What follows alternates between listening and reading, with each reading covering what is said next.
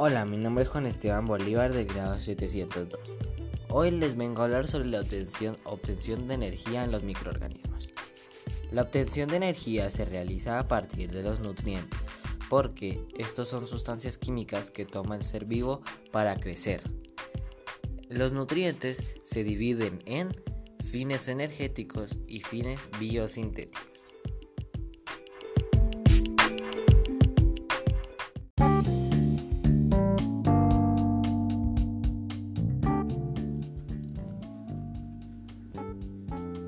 Los fines biosintéticos son unas reacciones anabólicas que requieren de energía del medio ambiente.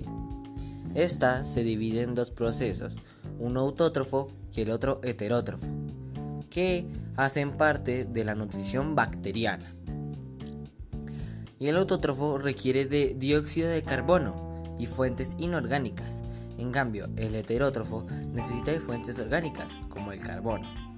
Dentro de estas dos fuentes de recolección de energía están otros organismos muy importantes que son los micronutrientes y macronutrientes.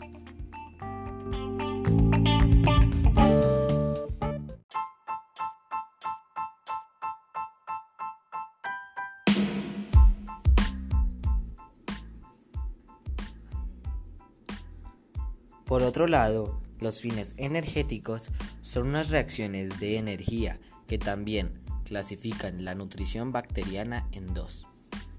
Los litótrofos y los organótrofos. Los litótrofos obtienen su energía de sustancias inorgánicas y los organótrofos obtienen su energía de sustancias orgánicas.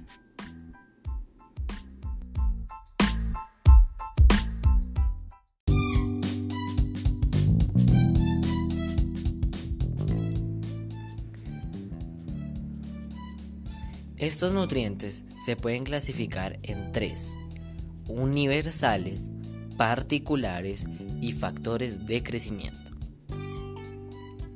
Los universales son los nutrientes que son esenciales para que todos los organismos puedan vivir. Por ejemplo, el agua. Los particulares son los nutrientes que son importantes en algunos organismos para su vida, como el azufre. Y los factores de crecimiento son los nutrientes que son esenciales para que todo ser vivo pueda crecer, como las vitaminas.